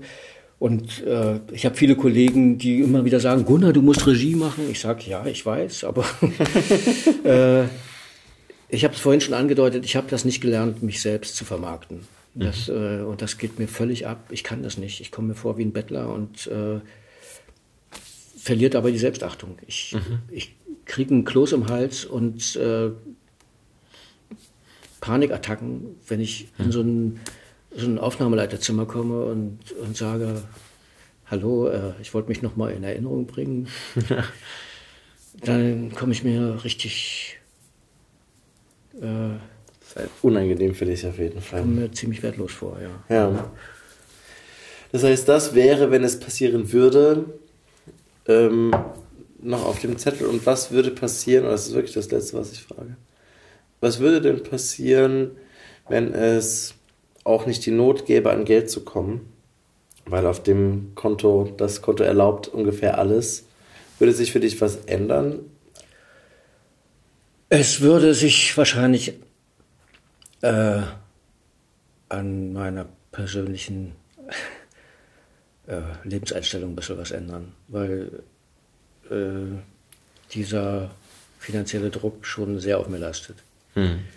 Aber ich würde trotzdem nicht weniger arbeiten. Also, hm. weil ich liebe eigentlich alles, was ich mache. Nur leider sind viele der Dinge, die ich liebe und die ich, der ich mein, denen ich meine Zeit widme, bringen kein Geld ein. Also wenn ich äh, Jaido unterrichte, kriege ich keinen Cent dafür. Mhm. An der Schauspielschule, das ist äh, ein symbolisches Honorar, kann man nicht anders sagen. Mhm. Also davon kann man nicht leben. Und äh, viele Theaterprojekte, die ich mache, genauso. Mhm. Das Einzige, wenn ich es dann regelmäßig tun könnte, ist das Synchron, was, was mhm. mich ernähren würde. Ne? Mhm. Und äh, im Moment ist es über große Strecken so, dass meine Frau uns ernähren muss. Das, mhm. war, das war lange Zeit anders. Also mhm. ich habe wirklich über viele Jahre sehr gut verdient und, und äh, ja, Zeiten haben sich da ein bisschen geändert. Mhm.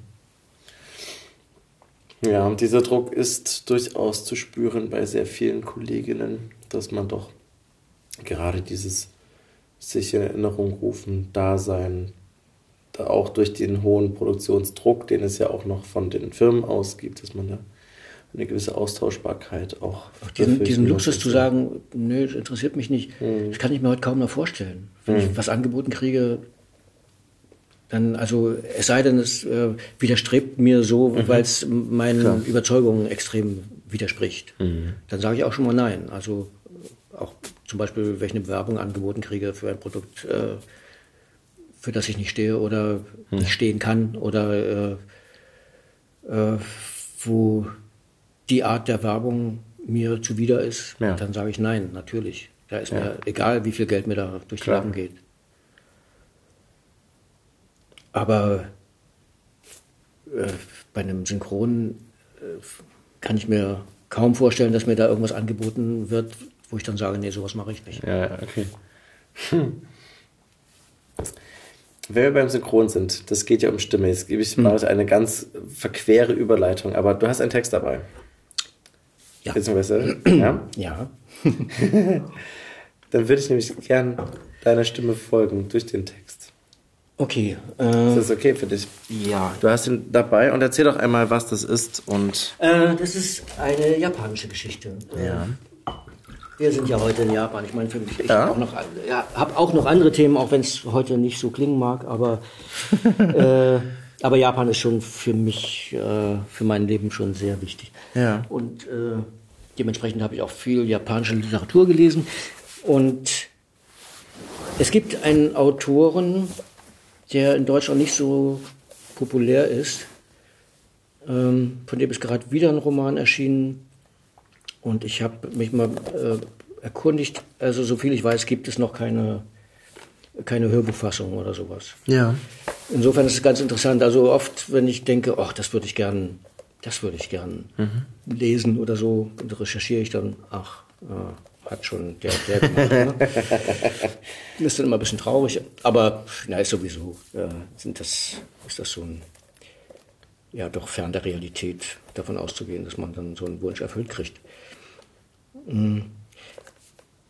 Aber dieses, wie gesagt, das äh, ist noch weitestgehend unbekannt. Ich, ich finde es aber sehr schön, weil diese Hauptfigur ist eigentlich ein Taschendieb.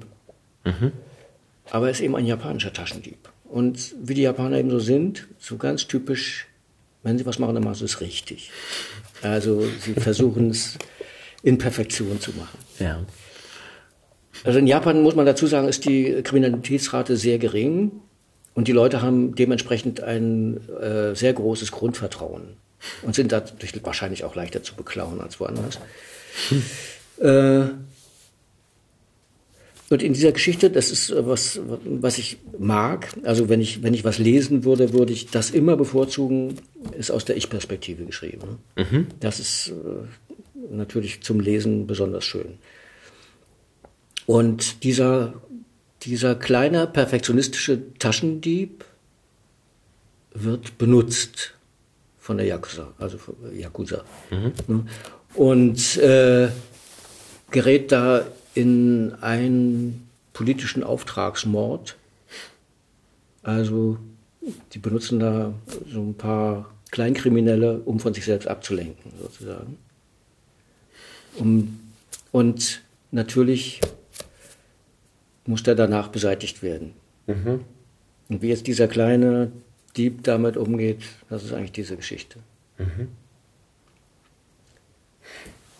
Gut. Schön. Ja, ich könnte, könnte mal den Anfang lesen, einfach mal um so ein bisschen. Wie heißt denn das Buch und wie heißt der Autor? Der, der Autor heißt Fuminori Nakamura. Mhm. Und das Buch heißt Der Dieb. Mhm. Gibt, ich glaube, einen neueren Roman, der heißt Der Revolver, glaube ich. Mhm. Und also ich vermute mal, dass, dass man auf den noch aufmerksam wird. Und du liest da von den Anfang, das finde ich gut. Ja, ich, äh, ich würde nicht so gern äh, viel spoilern, sondern ja, äh, ich finde immer interessant, wie man in so eine Geschichte reinkommt. Ja, richtig, richtig. Ich lehne mich komplett zurück, mach die Augen gut. zu. Äh, ich versuche mal auch, mich zurückzulehnen. Ja. Die Augen nicht zuzumachen. das wäre von Vorteil. Gut. Hm. Als ich noch klein war, habe ich es oft vermasselt. In belebten Läden oder bei Leuten zu Hause glitten mir die heimlich geschnappten Dinge gern aus den Fingern. Sie fühlten sich an wie Fremdkörper, die nicht in meine Hand passen wollten. Die Fremdkörper zitterten leicht, machten sich selbstständig, und so wie ich das spürte, fielen sie auch schon zu Boden. Jede einzelne Stelle, die nicht berührt werden sollte, schien mich abzustoßen. In der Ferne war dann stets der Turm nur eine Silhouette im Nebel schwebend, als wär's ein Tagtraum aus alter Zeit. Aber jetzt passieren mir solche Fehler nicht mehr und natürlich sehe ich auch den Turm nicht mehr. Vor mir ging ein Mann mittleren Alters mit schwarzem Mantel und silberfarbenem Aktenkoffer in der rechten Hand Richtung Bahnsteig. Unter den Passanten in meiner Nähe fiel er sofort auf. Der Mantel war von Brunello Cucunelli, ebenso der Anzug. Die wahrscheinlich maßgefertigten Berluti-Schuhe aus feinem Leder zeigten nicht den kleinsten Kratzer. Ungeniert stellte dieser Mann seinen Wohlstand zur Schau. Die silberne, am linken Handgelenk unter der Manschette hervorblitzende Uhr war eine Rolex Date Just. Nicht gewohnt, allein mit dem Shinkansen zu reisen, bereitete ihm der Kauf einer Fahrkarte sichtlich Mühe. Der Mann beugte sich vor, seine Finger krabbelten wie ein fetter, feister Käfer suchend über den Automaten. Da bemerkte ich sie in seiner linken Manteltasche. In sicherem Abstand zu ihm fuhr ich die Rolltreppe hoch, ging gemächlich zu der Reihe, in der er wartete, und stellte mich mit einer Zeitung hinter ihn. Mein Herz begann schneller zu schlagen. Ich wusste genau, wo die Überwachungskameras installiert waren. Da ich nur eine Karte für den Bahnsteig gelöst hatte, musste es vollbracht sein, bevor er in den Zug stieg. Mit meinem Rücken die Sicht von rechts verdeckend, faltete ich die Zeitung, nahm sie in die linke Hand, senkte sie langsam, um das Geschehen abzuschirmen und ließ Zeige und Mittelfinger meiner rechten Hand in seine Manteltasche gleiten. Flüchtig nahm ich den Reflex von Neonlicht auf dem schimmernden Manschettenknopf seines Ärmels wahr. Ich holte langsam Luft, hielt den Atem an, klemmte den Rand der Brieftasche zwischen die Finger, zog, ein Schauer durchfuhr mich von den Fingerspitzen bis zur Schulter. Angenehme Wärme breitete sich in meinem Körper aus. Obwohl viele Menschen um mich herum standen, war im Wirrwarr der sich kreuzenden Blicke kein Auge auf mich gerichtet. Ich schien wie Luft für sie zu sein. Die Spannung in den Fingern durfte jetzt nicht nachlassen. Ich barg die Brieftasche in der Falte der Zeitung, nahm diese in die rechte Hand und steckte sie in die Innentasche meines Mantels. Langsam atmete ich aus. Während ich spürte, wie meine Körpertemperatur weiter anstieg, beobachtete ich aus den Augenwinkeln die Umgebung. Das elektrisierende Gefühl beim Berühren des verbotenen Objekts, die Benommenheit nach dem Eindringen in die Privatsphäre einer fremden Person waren noch immer da. Kleine Schweißperlen rannen mir den Nacken hinunter. Ich holte das Handy aus der Tasche und tat beim Weggehen so, als würde ich Mails checken. Rein? Mhm. Das ist voll schön, es ist abgefallen, wie die Zeit gedehnt wird bis ins Unendliche. Ja, äh, weil äh, es folgt dann noch ein, wo er eigentlich schon äh, praktisch das Erfolgserlebnis hat und die Befriedigung dann aus dem Augenwinkel noch die nächste Chance, die er dann auch noch ergreifen muss. Und dann auf ganz andere, auf ganz andere Art nochmal okay. sehr perfektionistisch äh, beschrieben. Äh, einfach um die Figur einzuführen als äh, jemand, der genau weiß, was er tut. Mhm.